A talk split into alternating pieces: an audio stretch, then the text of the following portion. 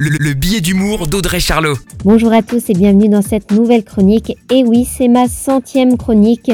Euh, J'aurais aimé qu'elle soit un petit peu plus gaie hein, euh, avec ces temps-ci, parce que le billet de l'humour, euh, on le cherche en ce moment, l'humour.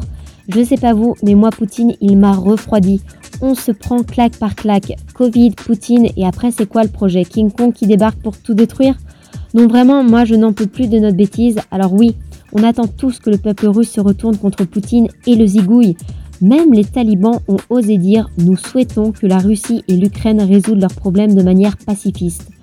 Je n'ai rien d'autre à ajouter sur cette info tellement je suis dépassée.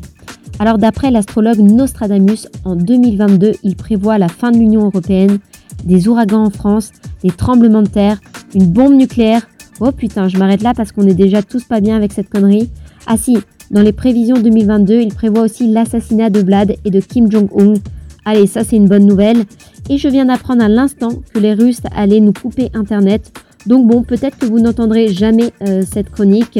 En tout cas, euh, je vous souhaite une très belle semaine. La, chronique de Charlot, à retrouver en podcast sur itswanradio.com.